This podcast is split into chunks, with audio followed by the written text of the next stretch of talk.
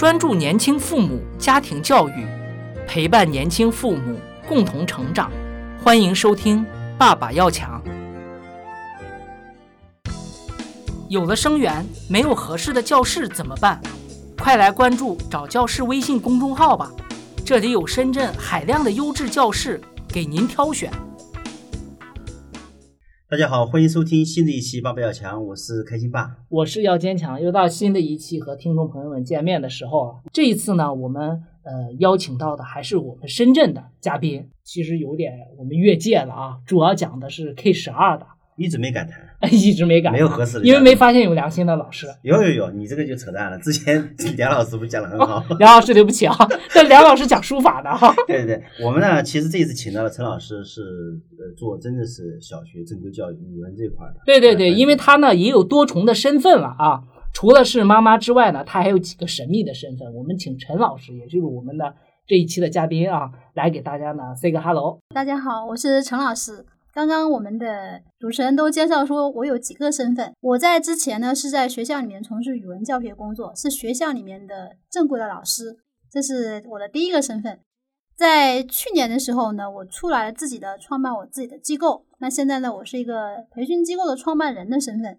当然呢，更重要的，我对于我来讲，我觉得最重要的一个身份呢，是我是一个孩子的妈妈啊。我的儿子现在八岁，上二年级。所以今天呢，在这里呢，我会跟大家分享一些，呃，我们低年段的孩子的家长，我们该如何配合学校做孩子的学习方面的一个辅导。可能这个不仅仅是讲到文化课学习这方面，更多的是孩子的培养这一块，我可能会讲的比较多一些。好，你你说是你是当时是哪哪个学校？我华南师大。华南师大学学什么的？中文。啊，学中文的是吧？对然后毕业以后是对我毕业以后就直接在广州教书，啊广州那个中山大学附小广州的中山大学附小是吧？对对对就就教语文是吧？就教语文。那你你说哈，就是现在哈，咱们就顺着您刚才这个话题啊，嗯我想这样子聊一下，嗯，就是现在其实呢，嗯，就是我们感觉啊，现在的学生啊，一方面国家喊着说是让学生去减负，嗯说是小学生这个作业负担都太重了，嗯要让孩子呢拥抱自然，走出学校。嗯但是另一方面，其实你会发觉这个家长啊，其实给孩子他不是减负，他加负。就是学校把课业作业给减了以后呢，家长呢觉得孩子吃不饱，还要去报补习班啊，去去给他加负担啊，嗯而且好像越来越早，三年级、二年级，像开心爸，你的孩子现在几年级？二年级吗，二年级现在都开始张罗着要报补习班了。您从语文这个角度觉得，嗯，国家定的这个你们专业名词叫什么？叫新课标是吧？对对，这个新课课标比起原来哈，它到底是增加还是减了呢？呃，应该来讲，从知识的那个程度上面来讲是嗯没有减少，呃，也没有增增加的。但是嗯能力这方面的那个要求是增加了很多的，而且能力这个。这个东西它是没有办法在课堂里面说，哎，我通过多做两道题，或者我嗯我会多讲两个故事，或我多读两篇文章就能够体现得出来的。是它一定是有一个长期的一个时间、一个沉淀，还有各种各样的实践，从这里面慢慢的去成长起来的。比如说，我们经常会讲，就我们的新课标里面就提到有一个词语叫做语文素养，素养啊，对啊，，叫做语文素，，对，叫做啊语文素养。但实际上转化到我们家长那里，我们的家长看到是什么呢？我们家长看到的就是分数，哎嗯是是对不对？哎，我的孩子这个分数怎么样的？今天那个基础分他拉多少分？一张试卷里面阅读分他拉多少分？嗯他那个作文被扣掉了几分，甚至没扣分。家长看到了这个分数，就是他脑袋里面或者是他印象里面最直观的呃素养的代名词了。嗯，但是实际上，分数是不是等于素养的，就绝对不是的。它这个语文素养是涉及了很多个方面的，比如说像我们新课标里面，其实它讲的非常的细，甚至具体到什么程度的，我们这个孩子在这个年龄段，他应该掌握多少生字啊，掌握多少词语，那个阅读的能力体验到什么样的程度，它实际上都有非常细的标准。但是这个标准定下来，然后到我们的课堂里面去把它能够实现出来，这中间实际上是有差距的。嗯，嗯因为这里面毕竟要涉及到你，比如说我把目标定出来，但是我要把这个目标达成，执行这个任务的人是非常重要的。嗯，还有他用什么样的方式和方法去执行，这个也是不一样的。不一样的老师可能带不同的班会不一样。对对对，那倒是。对，我们是这样哈，因为今天也是非常有幸了，陈老师，我们一起来聊聊天哈。我呢是作为这个呃学生家长代表学生，家长的代表，对对对对，啊我是因为有很多的困惑，所以呢说想请老师过来一起跟我们聊聊。嗯我是想提什么问题呢？我有时候跟姚建强在聊哈，我说，哎，为什么这个孩子上了一年级以后啊，这个这个负担这么重，你知道吧？而且老师一直在强调说，你这个家长一定要参与。但是后来我们想，我们小时候哪有这事儿？刚才有你说的那个减负的问题嘛，嗯嗯那为什么孩子还是课业这么重？嗯，好，我说一下我的观点哈，嗯就是这样的。其实你你刚您刚刚讲的这个观点呢，在这个目前这种社会来里面来讲，啊这种困惑很普遍，啊，就可以说非常非常普遍。我我先说一下我们这个教育发展这个过程。当我们是小孩子的时候，也就是说差不多二十年以前的时候，啊，那个时候候其实整个物资是很匮乏的，整个社会就说刚刚经历了一个动荡的时代，刚刚走向趋于平稳，人们这个时候实际上都是改造物质这一块，对，起码要把肚子填饱，嗯然后呢，让家里的这个情况稍微能够宽裕一点。所以说，我们的家长们，我们的父辈们，他们都在努力的工作，他们是全心的投入到祖国的建设中去了。是所以说，对于我们的照顾实际上是非常少的。嗯但是我从一个，因为我本身我是一个做教育的人，那么我从我教育者的这个呃理念里面来讲，我们任何一个时代，我们的教育应该是三位一体的。但是在我们曾经孩子的时候，我们的教育只有一个面，就只有来自于学校的一个面。但是实际上，教育怎么样叫三位一体呢？就是说，家庭它是一定是排在第一位的，嗯。其次才是学校，再才是社会。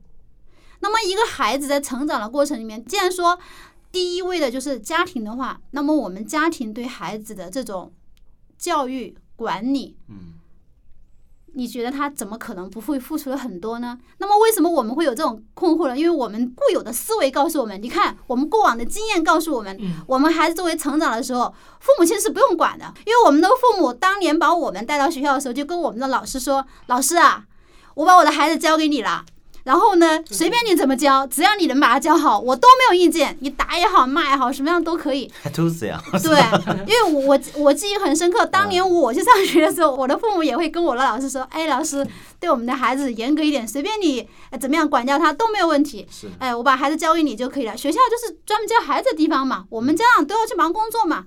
那我把孩子交给了学校，交给了老师，老师就把他带好就可以了，是啊，对不对？啊，所有人都这样问，你现在还这样认为？而但实际上且而且因为我觉得，我觉得我的理解是这样，就学习文化嘛，当然是学校来搞。而且很多的父母啊，你像我孩子还小啊，嗯现在两岁嘛啊嗯，嗯就是一些过来人就说，哎，你再熬一熬，等孩子一上学你就轻松了。我天，嗯，那那我可以告诉你，按照现在这种社会的话，我觉得你轻轻松不了。对他，他只要刚刚上学，只要一上学，哪怕是从幼儿园开始，嗯，你真正的负担压力才开始啊，可以这样讲。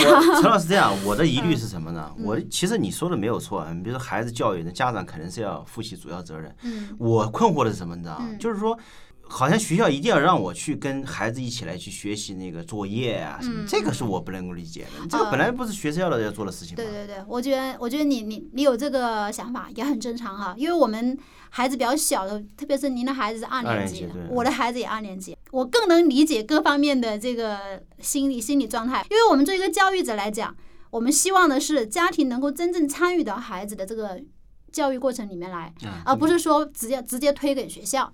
这个作为所有老师来讲，都希望说家长能够配合，能够配合老师一起来管理学生。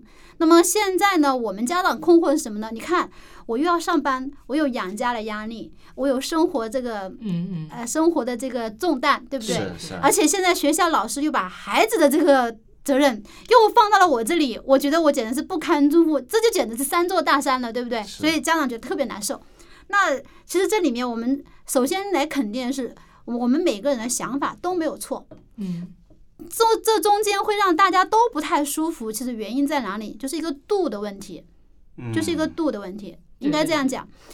呃，我们都很尊敬我们孩子的老师，但是孩子的老师一跟我们说今天有什么什么作业需要老师需要家长去辅导的时候，我们就不喜欢这个老师了。为什么？因为他给我们加重担了，对不对？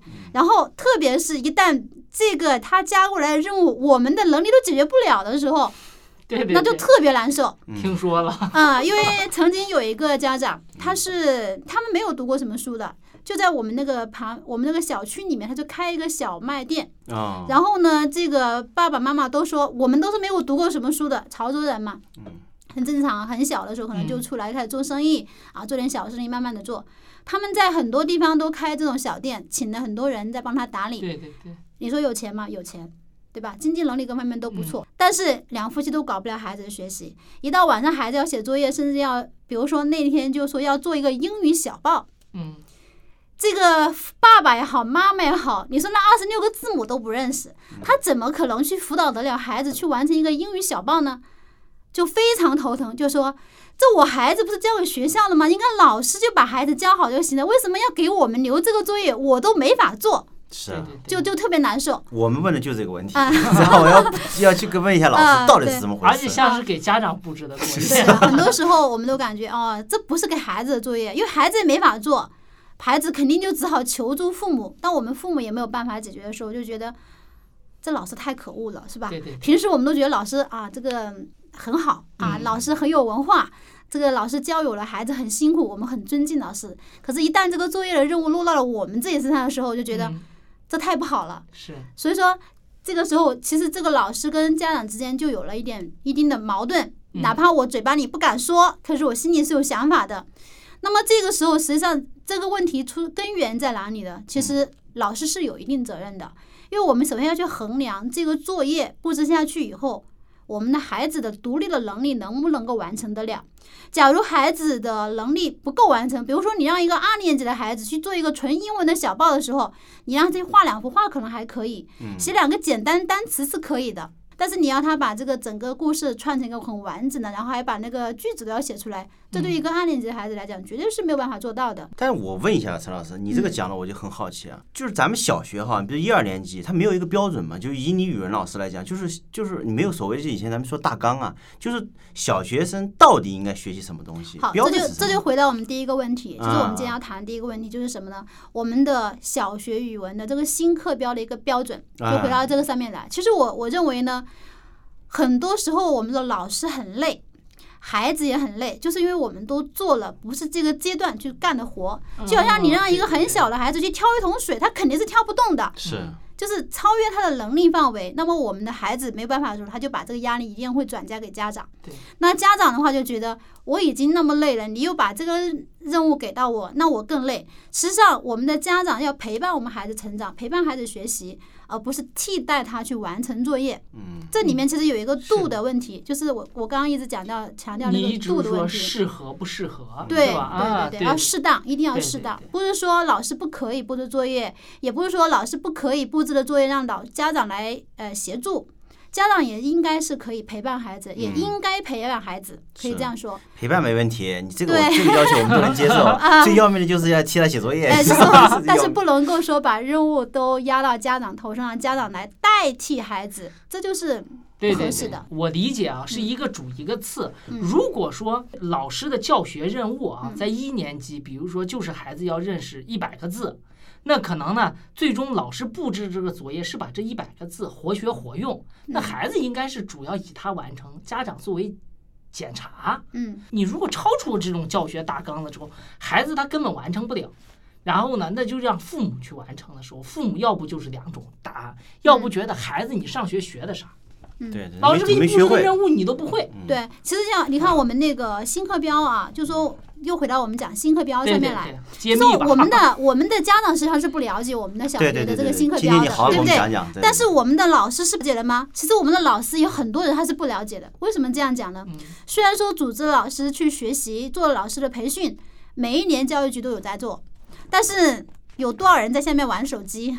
有多少少人在下面发微信，对吧？啊跟我们开会一样。这个有多少人是真的解已已经领会了这个新课标的那个思想和精髓的呢？实际上不一定，它不一定的。这个里面的达成度实际上是要打一个问号的。在这种状态下，这个老师又去面对孩子的时候，他所有一切都是凭他个人感觉，或者说啊，同年级组老师可能就今今天这么一商量，一拍脑袋，哎，我们今天要干啥，可能就去去做了。所以说，就出现了很多老师布置的作业，我们的孩子完成不了，甚至我们家长都很头疼的这种作业。哦，找到超纲了，找到对哎哎，超这个纲了，这个对，原来对，因为我们以前叫教学大纲嘛，实际上这个教学大纲就改了一个名字，现在就叫新课标的这个标准。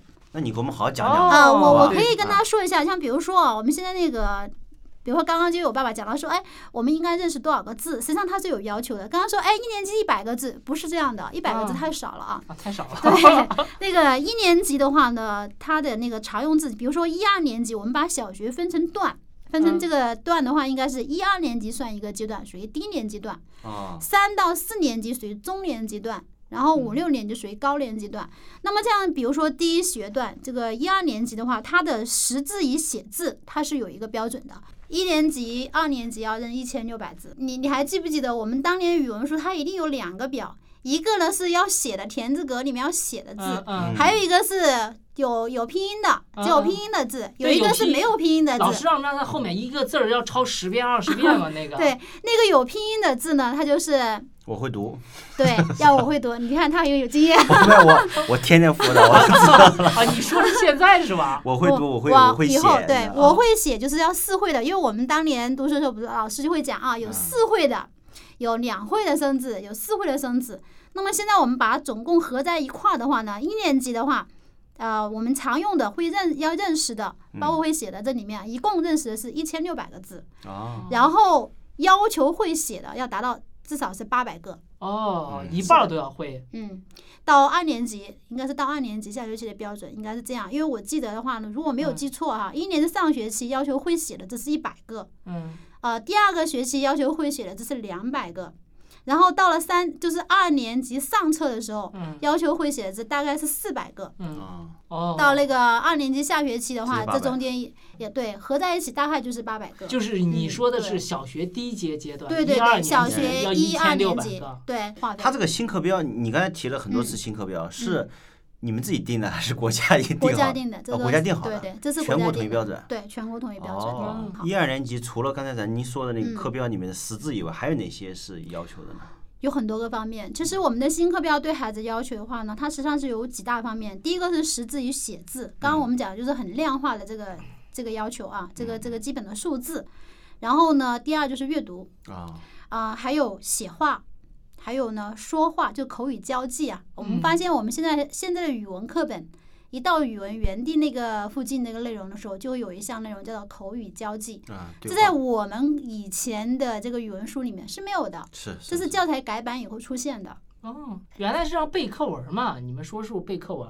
他不是，他不是，他专门有这样一个。刚才陈老师说了，我知道，对对对，也你折磨了家长，就回去一定要跟他一起来搞，然后还有签字儿，还要对话是吧？要对话，要签字你你还好，我们有些学校是老师要求一定要在群里面或者是微信群里面、录音是 QQ 群里面发语音，哦，那个才是对家长最大的折磨。你这签字还可以做作弊，就没有对比就没有伤害？我觉得蛮蛮幸福的。呃，可以可以这样说，因为有些老师他可能更严格一点，他要求说我一定要检查到位，所以说这个嗯老师挺辛苦的。他要你要想一个班上如果是有五十个孩子的话，他要听五十次。你发给他的东西，你说嗯一个孩子的一个就一个家庭发过来这个口语教育，如果两分钟的话，他要听一百分钟，他要花多少时间上去？认真负责的老师他是肯定会听的，他听完以后他还会给评价。你不要读老师不听，我跟你讲，有些家长就吃了这个亏，就会被点名。啊，是吧？对啊，我让你去签字，你不签，嗯，对吧？你有的时候就会被点名，就就很尴尬了嘛。哦，而且老师普遍的还是比较不抽查哎，老师其实老师很辛苦，对哎，老师你想是很辛苦，很辛苦，这确实是很辛苦对。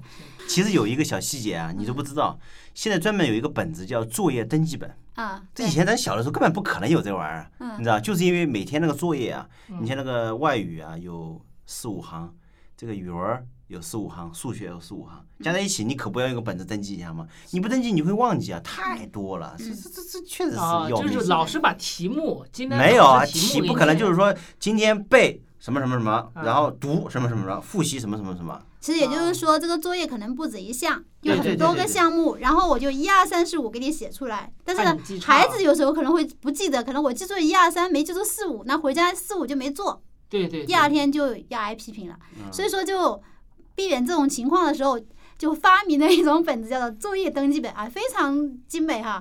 语文一个板块，数学一个板块，英语一个板块，下面还有什么呢？下面还有达成情况啊、那个 达成情况，一般孩子都会自己在后面勾一下，写完一个 勾一下。啊这是学校买课本的时候专门给你们发的吗没有没有自？己没有买自己买自己买。这个现在这个哪里有需求，哦哦哦商业就体现在哪里。而且还有不同的版本。嗯哦这样是的，子是的，对对对。现在刚才那个陈老师说那个语文的话呢，我觉得我们还没那么严重，嗯但是外语已经泛滥了。就外语它又配合软件，对，你这个东西我跟你讲，那就是不停的要去录音啊，什么什么学会配音啊，什么嗯都都有。因为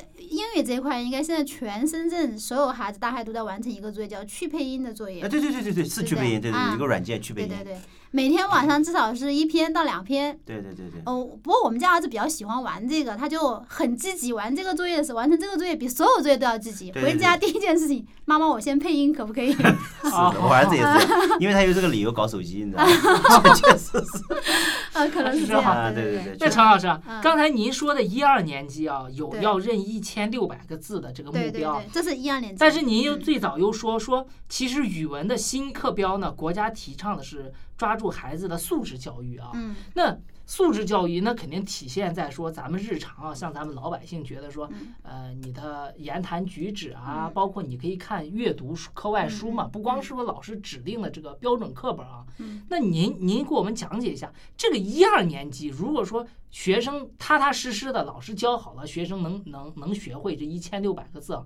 他能看什么样的读物呢？他可能一年级的孩子，我们一般的话推荐他看什么嗯带拼音的读物，嗯因为他虽然说认识，但是他的灵活运用这一块，他的理解这块其实还是差一些的。我们会开一些绘本，比如说他有插图，啊，绘本啊、哎，对对，有嗯插图。语文他其实这个是语文类的读物，它也是有绘本的，不嗯是说仅仅只有英语啊。因为孩子的识识字量在哪里，那里以后不一定他的理解能力就到位了。嗯，这个理解能力的话，一定是通过大量的阅读，他才可能有对对对，得提高是的，其实我们很多时候会发现，有些孩子不太爱看书，平时不太爱看书，对对，所以他呢，一年级可能感觉还不太明显，二三年级以后你会发现他的数学成绩就比较差。哦这种孩子为什么会数学成绩会比较差？就是因为他看书看的少，他的理解能力是不够的，对于哦理解一个题目的意思他把握不了，是他看到这个东西他就不知道它到底什么意思。就是因为语文反而还拖累了数学。一定是这样，因为语文它是一个基础学科，它会影响很多个学科。其实一年级的时候，让他在课本之外，嗯，家长要有意识的培养他的一些阅读，其实也是对语文也有好处的。其实孩子阅读习惯的培养不应该从一年级开始，应该是从他能坐下来看东西、玩东西的时候开始。嗯实际上，如果说你越早介入，他就会有一个习惯，他会认为这个阅读是我们应该做的事情。嗯嗯嗯，如果一个家里面父母到晚上不是大家一一人抱一部手机在那里刷微信、刷朋友圈的话，而是爸爸拿一本书坐在旁边看，妈妈拿一本书坐在旁边看，这个孩子一定不会去看电视，不会去玩玩具，他肯定去找一本书坐在你们旁边一起看。哎，这个倒是是这个是阅读习惯，其实我们不应该强制性的去去做要求。就是我们在家里的时候，可能我跟我先生都不会说很强制性的去呃叫孩子，哎，你今天要做阅读，你还没做阅读，赶快把书拿出来读啊。嗯我们不会做这样的这样的事情，也嗯不会不会去说这样的话。一般就是可能我拿一本书坐在那里，他爸爸可能在做什么别的，后面看到这样，为了配合也要装模作样去拿一本书坐在旁边坐一下你。你你这个翻两页对说装，老爸 也然有付出后因。为我们家先生他不是太爱看书，但是那个时间为了儿子他是可以很付出的。其实可能半天那个书都没翻一页的，但他坐在那里就可以让孩子感觉到，哎，我爸爸也在看书，我妈妈也在看书，他就马上也去摸一本书出来，不知道是什么书，反正他就摸一本书来出来看。所以后面我发现这一点以后，我就把我们家那个书柜呀、嗯我隔两天我就要整理一下。我希望我的孩子过两天要看什么书的时候，我就把那些书放在那上面。但是我一定不会告诉他，儿子你要看这本哦，你要看那本，我一定不说，嗯他去拿，因为这上面的书我已经选择好了，他拿就只能够拿我选择范围内的这些书。嗯，是是是，这个这样的话没有压力，而且让孩子有一个阅读的习惯。一定要让孩子爱阅读，但是也不要一天到晚沉迷在这个书里面，从头从早到晚都在那看书也不好。对因为现在好孩子像这种孩子少得多了。这个也是。嗯，对，那那说到这个哈，其实刚才您说的这个新课标的事情啊，你嗯刚才说这个一二年级是一个课标，嗯，到了三四年级的新课标和这个一二年级有什么区别呢？其实它涉及到了板块还是这些板块，比如说都是识字写字，嗯啊、阅读，然后那个写画，啊、嗯，口语交际，嗯包括综合性学习啊。嗯，这个综合性学习呢，在这个教材没有改版之前是没有的。呃这个综合性学习大概是什么时间段？呃呃，出现在我们的语文课本呢？我想一下，应该是在零五零六年的样子，过往之前是没有的。那么综合性学习它其实体现的是什么呢？就是孩子一个收集、处理信息的一个能力。就比如说，他会让孩子做很多去调查啊，去去收集一些资料，然后嗯把这些资料呢，按照我们的需求来去做一个整理，然后呢，一一条条把它理清楚、理出来，一般是做这样子的工作。那么不同年段它有不同的要求，哦，这个在我们过往我们读书的时候，这块是没有的。没有没有对绝对没有。实际上，这就是一个能力的要求嗯了，就是说，这就是一个能力这个方面在语文教学里面的一个体现，就是我们对语文。那也就是说，三四年级它的这个模块是差不多的，跟一年级，对对但是它的这个能力要求会 是的，是的它中间的这个指标肯定是不同的。比如哦说，你看我们讲最简单的例子，三四年级关于识字和写字这方面的要求就不一样了嗯，啊。我们都知道，我们的中国的常用汉字大概是三千五百个，在一年级的时候掌握是一千六百个，要写八百个，就是嗯会写的要八百个。到了三到四年级的时候，我们的常用汉字要求是两千五百个。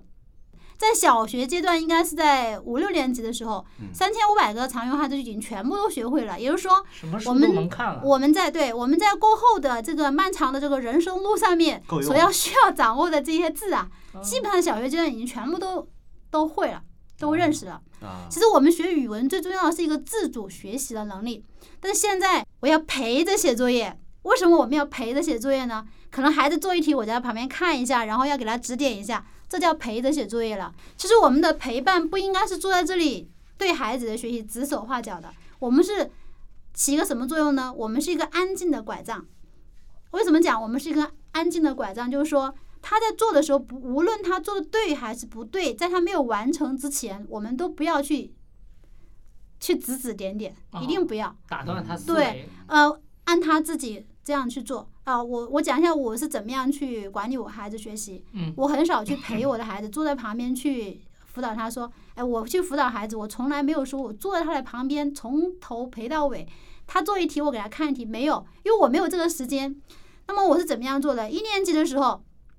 做作业，因为他认字量不多，他们班有很多孩子认识两千五百字，我儿子才认三百多字。那时候，嗯没有办法，因为他很多字不认识，我就要读题给他。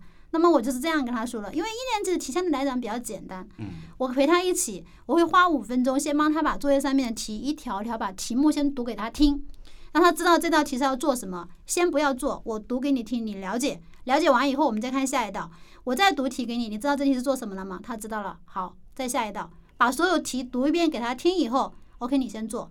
你你跟我说一下，大概你这个作业要多长时间完成？他跟我说可能十分钟嘛，可能十五分钟嘛，因为孩子不清楚，他就随便蒙一个时间，没有关系。他说十分钟、十五分钟，我就到十分钟、十五分钟结束，我就过来看他做完了没有。啊，没有做完，那我再过一段时间，我现在走开，我再过一段时间，我再过来。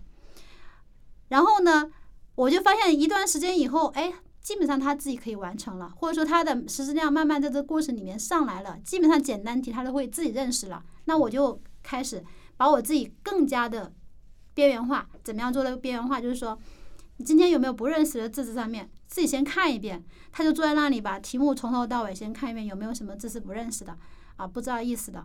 那我就简单讲一下，然后我就告诉他，哎，你的语文作业，我现在妈妈给你定个时间啊，二十分钟你把它做完，然后就开始做数学。数学做完了，数学基本上不用读题嘛，嗯，很简单，它图文并茂了，很清楚哈。是是然后英语的话，基本上一年级没有什么写的作业，都是要读课文的，很简单啊。那个 iPad 拿过来自己动，或者说那个他 iPad 可能比我还玩的熟，对不对？像这些东西，电子产品他们比我们还熟，基本上就只有一个语文作业是需要去读题去协助的。到后面我就发现，慢慢一年级到上学期的呃后半段的时候，我就已经不需要去给他读题了。那我就做什么事情呢？每天晚上回来之后，先跟他一起拉作业。今天晚上有什么作业做？把这个作业一拉出来以后，哦，他很清楚，我也很清楚了。OK，从现在开始你在你的书桌这里做作业，妈妈去忙妈妈的事情。然后到了什么点儿，比如说我们定好半小时或一个小时，你要所有听说读写作业全部都搞定，妈妈就过来，我就检查签字。比如说你要背的，你就背给我听；你要读的就读给我听。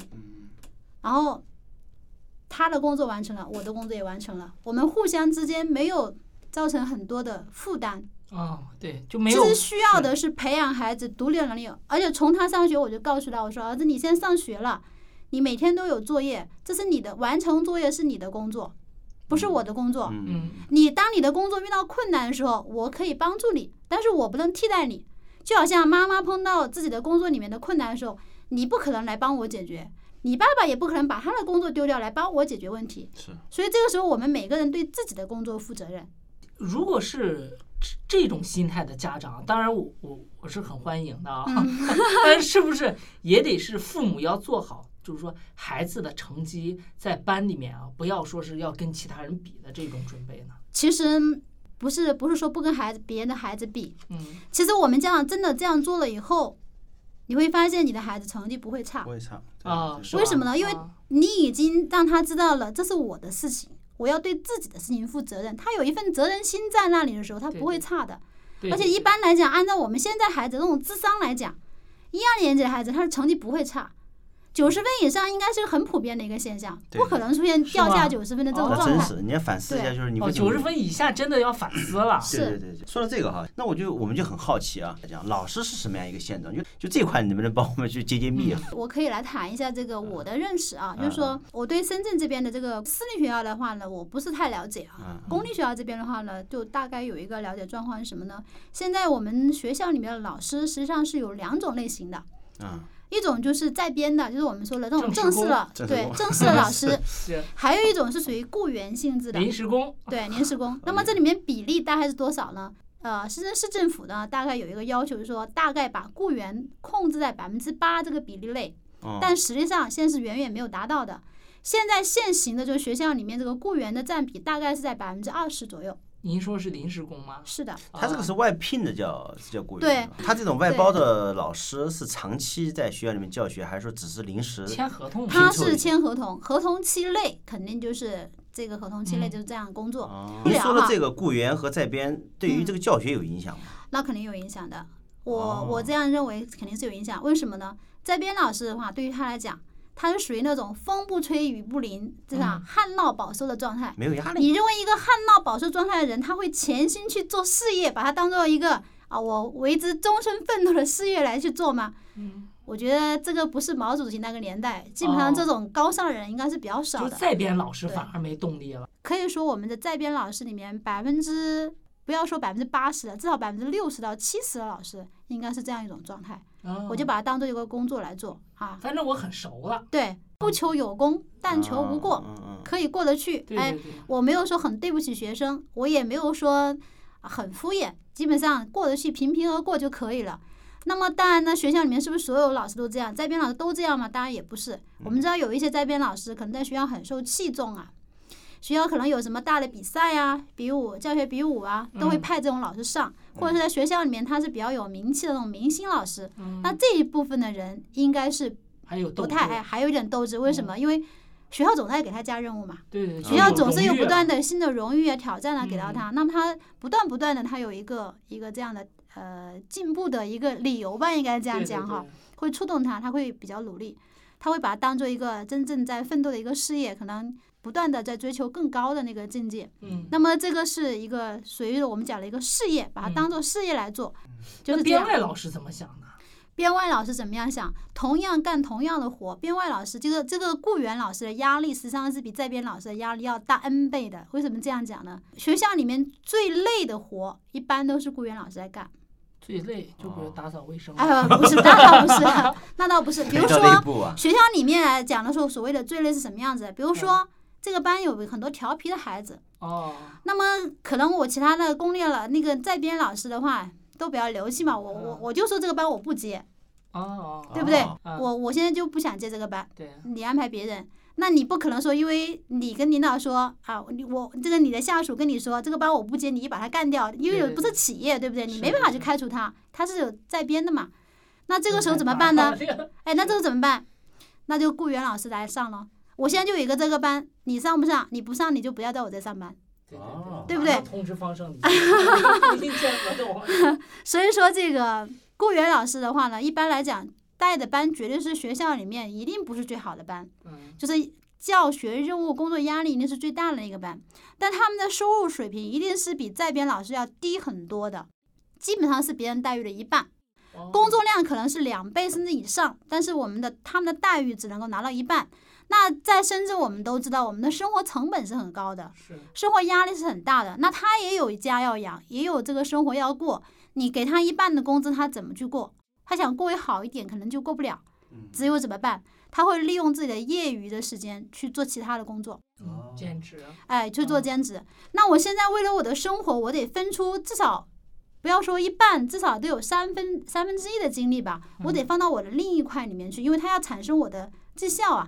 他在外面上课可能比在学校里面上课拿的工资要多很多呀。嗯对嗯那么它是一个重要的生活来源，你说他可能不尽心吗？他一定要尽心。那么他肯定就拨出他的一部分的精力到那块去了。那么他还要剩下多少是给学校里面的孩子的呢？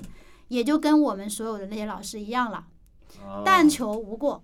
哦，所以后面就导致一个什么状况？这就是一个恶性循环。我们的孩子在学校里面学的是吃不饱的，或者说要面对现在这种高考制度下这种整整体的这种中国的这种考试制度啊，嗯，他是没有办法去去那个的。因哦为所谓所有深圳这边所有的名校，不要说深圳的，全国所有的小学、初中、高中那个名校，它都有入学考试。你在过往的下一级的学校里面，比如说我在小学里面，可能我在我这个班是第一名，甚至前三名啊，这样的这样的这个群体里面，但是我想要去考另外一个名校的时候，小升初考的时候，我想去读他的名校的时候，读这个名校的时候，我要必须要参加他的考试，对对对入学的那种挑选的考试。是，如果我考不过，那么这个学校就与我无缘。嗯那么我在我过往的这个学校，以前那个学校里面，可能我所学的东西根本就达不到这个学校的挑选这个标准，那怎么办呢？我只能去找机构补习，对对对哦这就延伸到我们又一个话题，就关于补习的问题了。对这 是。他只能去外面去找现在。说的这个整个的在编和雇员这种问题啊，嗯普遍吗？在深圳，公立学校？为什么不普遍？肯定普就是遍啊。我广东，我您 您觉得广东是不是甚至都是学校应该都是这个样嗯，子吧？基本上都是这样。在今天呢，我们听了专门的陈老师吧，啊，过来以后给我们讲了很多关于呃小学阶段，尤其是小学一到四年级这个阶段啊，一些课程、老师，包括这些机构和家长应该做的中间错综复杂的关系啊。嗯，其中呢，确实一方面呢，我们感觉到现在这种就是，嗯，最起码在深圳这种一线城市面临的这种，呃，错综复杂的关系，真的不是一蹴而就的，它能存在某种程度上有一种是一种必然的现象。嗯，也是希望呢，还是我们这个节目一如既往的一种初衷，希望的是给我们呃听众的父母们啊一种建议和参考。我们也是抛砖引玉的。哎，抛砖引玉，对可以，那我们节目也差不多了。好，再次感谢陈老师。我们下期再见。好，下期再见。嗯。